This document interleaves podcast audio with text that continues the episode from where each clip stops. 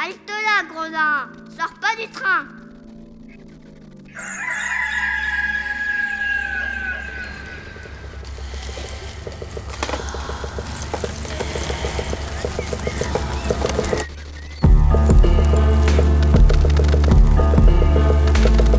Dès ma plus tendre Plus on est jeunesse, malheureux, plus on souffre. Il faut plaindre les affligés.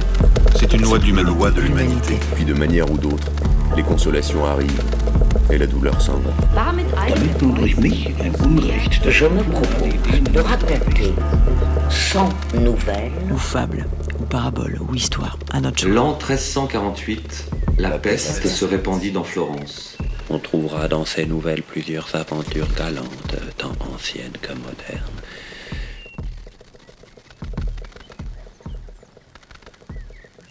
Bonjour, c'est Sébastien Evenot. Je suis à Villiers-Saint-Benoît et je vais vous lire la dixième nouvelle de la cinquième journée. Bonjour, je m'appelle Nora Krief.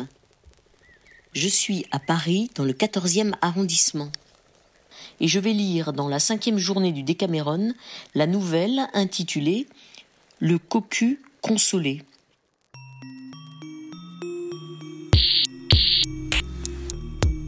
Il n'y a pas longtemps qu'à Pérouse vivait un homme fort riche nommé Pierre Vinciolo, fort connu pour aimer les plaisirs, mais soupçonné d'indifférence pour ceux que les femmes procurent. Afin de détruire dans l'esprit de ses compatriotes ces soupçons qui n'étaient que trop fondés, il prit le parti de se marier et épousa une demoiselle bien propre à le ramener dans le bon chemin. Elle était jeune, grande, robuste, les yeux vifs, le poil ardent, d'une complexion en un mot qui eût demandé deux maris au lieu d'un. Malheureusement pour elle, celui qu'elle venait d'épouser n'était rien moins que disposé à bien remplir les devoirs naturels du mariage. Son goût et son penchant l'éloignaient des femmes. De sorte qu'il ne couchait avec la sienne que le moins qu'il pouvait, et seulement pour lui donner le change sur le vice honteux dont il était entiché. Cette conduite ne contentait point la dame, qui était gourmandée par son tempérament. Comme elle ne pouvait soupçonner son mari d'impuissance, puisqu'il était vigoureux et à la fleur de son âge, elle se douta de sa dépravation et commença à se fâcher. Elle débuta par les reproches et finit par les injures.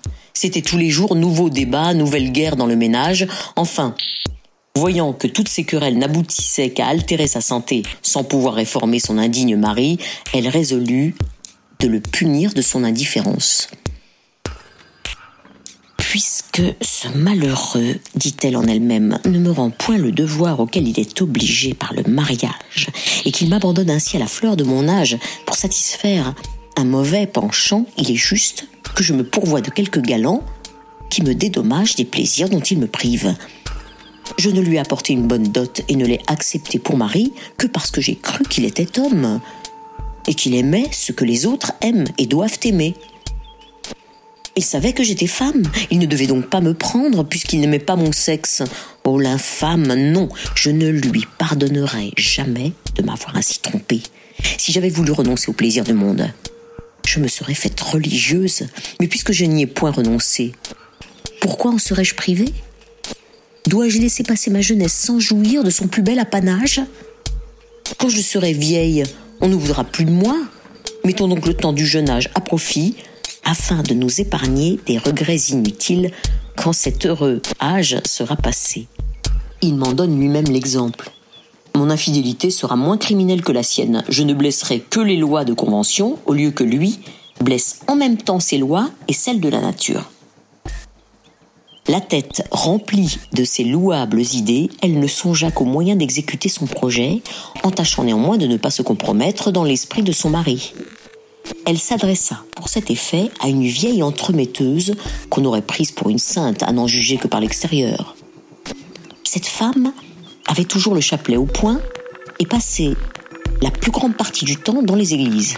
Elle n'ouvrait la bouche que pour bénir le Seigneur, louer la vie des saints ou parler des plaies de Saint François. En un mot, on l'aurait canonisée sur sa mine.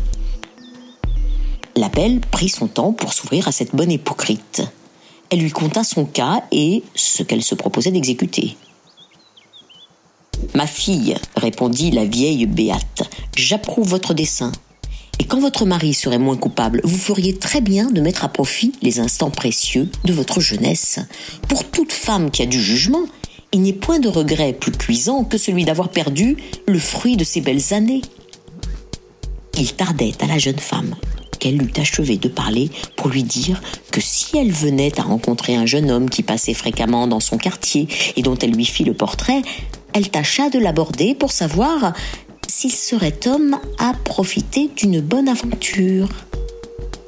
Après cette instruction, elle lui donna un morceau de viande salée et la congédia. La bonne vieille sut si bien s'y prendre qu'elle ne tarda point à lui amener le jeune homme. Quelques jours après, elle lui en procura un second, puis un troisième, puis d'autres encore, selon la fantaisie de la jeune dame qui, à ce qu'on voit, aimait le changement. Elle ne laissait pas de prendre des mesures pour dérober son nouveau genre de vie à la connaissance de son mari, quelque tort qu'il eût envers elle. Comme elle était de bon appétit, elle multipliait et prolongeait tant qu'elle pouvait les visites des galants afin de mettre le temps à profit selon le bon conseil de la vieille entremetteuse. Un jour, que son mari fut invité à souper chez un de ses amis nommé Ercolan, elle crut devoir profiter de l'occasion pour engager la vieille à lui amener un jeune homme des plus beaux et des mieux faits de Pérouse, ce que celle-ci fit incontinent. La dame et le nouveau galant se sont à peine mis à table pour souper que Vinciolo frappe à la porte et crie qu'on lui ouvre. La belle, entendant la voix de son mari qu'elle n'attendait pas si tôt, se crut perdue. Elle se met néanmoins en devoir de cacher l'amoureux qui ne savait trop non plus que de venir. Soit qu'elle n'eut pas le temps de le cacher mieux, soit que la surprise l'empêcha de raisonner, elle le fit mettre dans une espèce de galerie attenante à la salle où il soupait, sous une cage à poules qu'elle couvrit d'un sac qu'elle avait fait ce jour-là. Pendant ce temps, la servante, qui comme on le sent très bien était dans sa confidence, enferme ce qui était sur la table. Et cela fait, elle court ouvrir la porte à Vinciolo. Quoi? Vous voilà déjà? lui dit sa femme. Vous avez eu bientôt soupé Je n'ai rien fait, moins que cela. répondit le mari. Vous m'étonnez, reprit-elle. Et d'où vient que vous n'avez pas soupé? Un accident qui a mis toute la maison d'Ercolan en désordre nous en a empêchés. À peine nous étions-nous mis à table, lui, sa femme et moi, que nous avons entendu éternuer à quatre pas de nous. On y a fait peu d'attention la première fois, mais nous avons été fort surpris d'entendre le même bruit cinq ou six fois de suite, et même davantage. Ne voyant personne autour de nous, nous ne savions que penser. Et nous étions dans le plus grand étonnement. Alors Ercolan, qui était déjà de mauvaise humeur contre sa femme, de ce qu'elle nous avait fait attendre un peu de temps à la porte, lui a demandé, en colère, ce que cela voulait dire. Comme elle ne lui répondait rien, et qu'elle paraissait embarrassée, il se lève de table et va vers un escalier, tout proche de la chambre où nous étions, sous lequel était un petit réduit fait de planches, d'où il lui a semblé que partait l'éternuement. La porte de cette espèce de cabinet, comme il y en a dans presque toutes les maisons, n'a pas été plutôt ouverte qu'il en est sorti une puanteur insupportable. Nous avions déjà senti cette mauvaise odeur et Ercolan s'en était plaint. Mais sa femme s'était excusée en disant que ce n'était autre chose que la vapeur d'un peu de soufre qu'elle avait brûlé pour blanchir du linge qu'elle avait étendu dans cet endroit, afin qu'il reçût la fumée qui restait encore. Cette fumée s'étant un peu dissipée, Ercolan regarde dans cette cachette et aperçoit celui qui avait éternué, et qui venait d'éternuer encore par la force du minéral dont la vapeur lui montait à la tête, et qui avait failli à l'étouffer.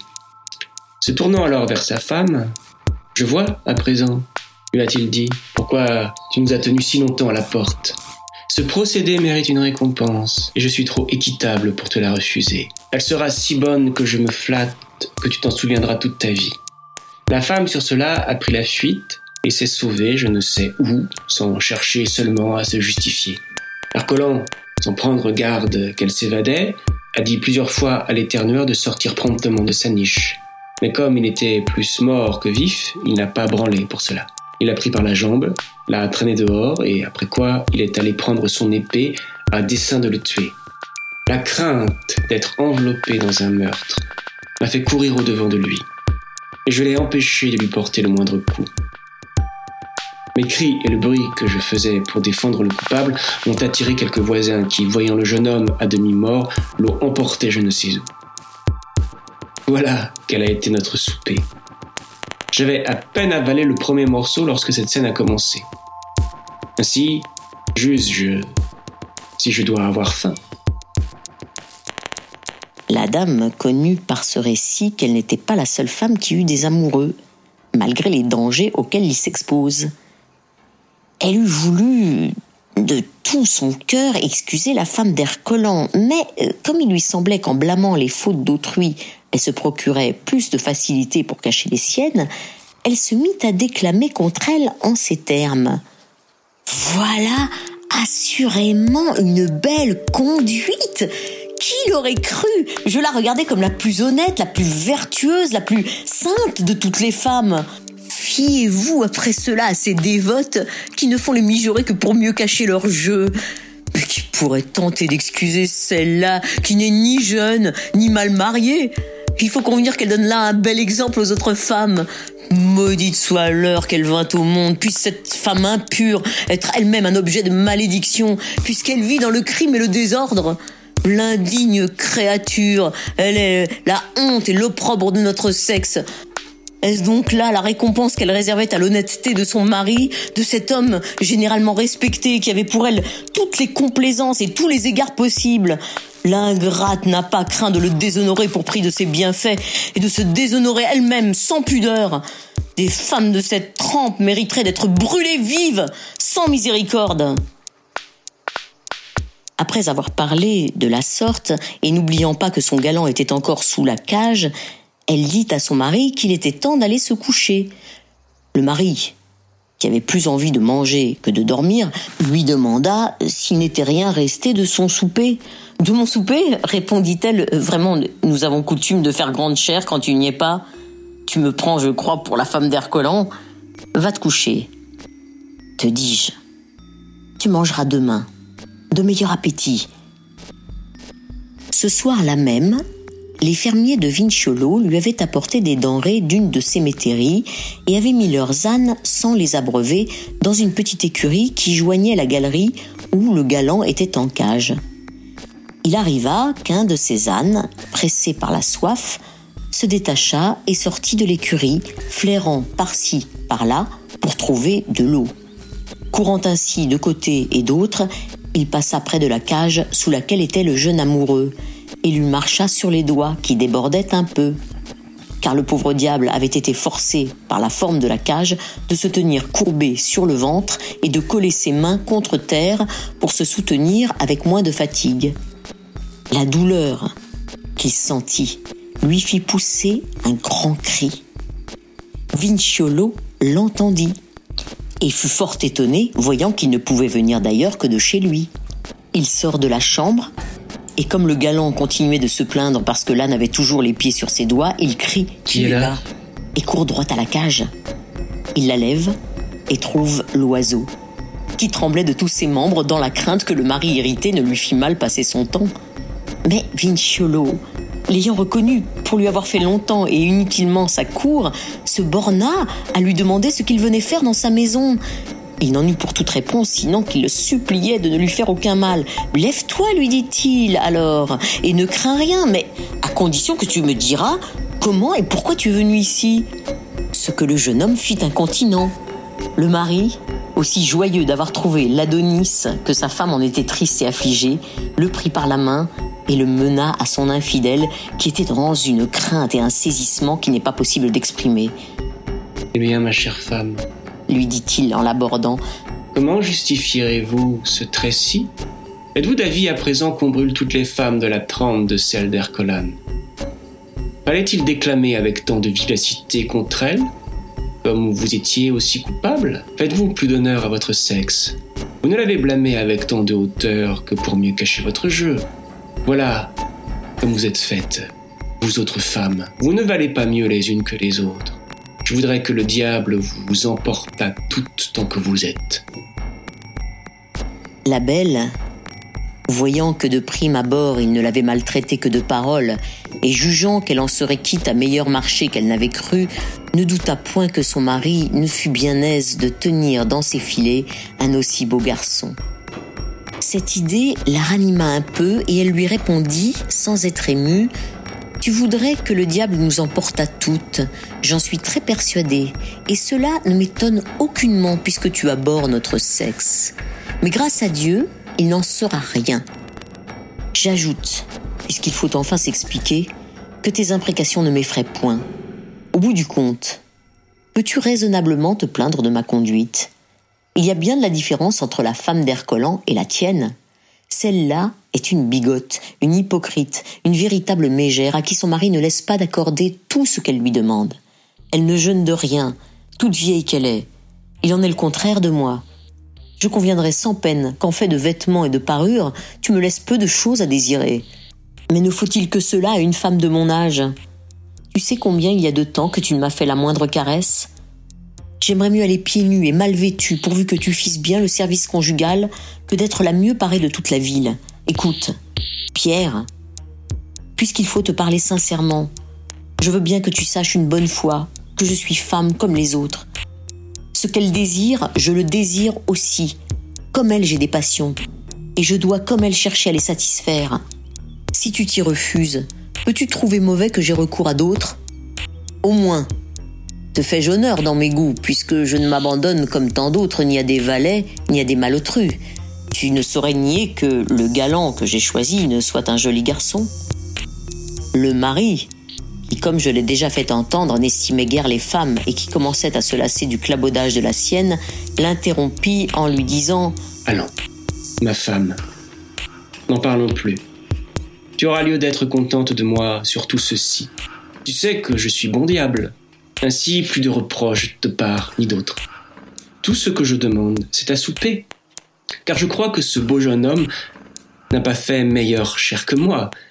Cela est très vrai, répliqua la commère. Nous ne faisions que nous mettre à table lorsque, malheureusement pour nous, vous avez frappé à la porte. Dépêche-toi donc, reprit Vinciolo. Donne-nous à souper. J'arrangerai ensuite les choses de manière que tu n'auras pas à te plaindre.